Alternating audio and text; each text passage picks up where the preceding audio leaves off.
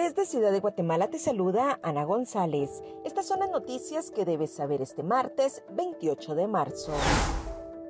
Ataque armado dentro de una escuela en Estados Unidos deja tres niños y tres adultos fallecidos.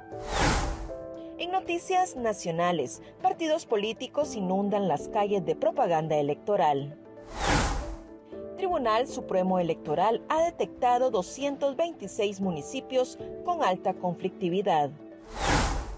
El diputado Jorge García Silva, señalado en el caso del desfalco millonario en el Incibume, busca la reelección con el partido de Neto Brand.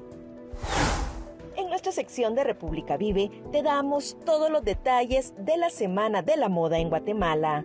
También te contamos sobre los principales hechos históricos que marcan las efemérides de este 28 de marzo. Eso es todo por hoy. Para mayor información ingresa a república.gt y mantente informado sobre las noticias del día. También nos puedes seguir en redes sociales como República GT.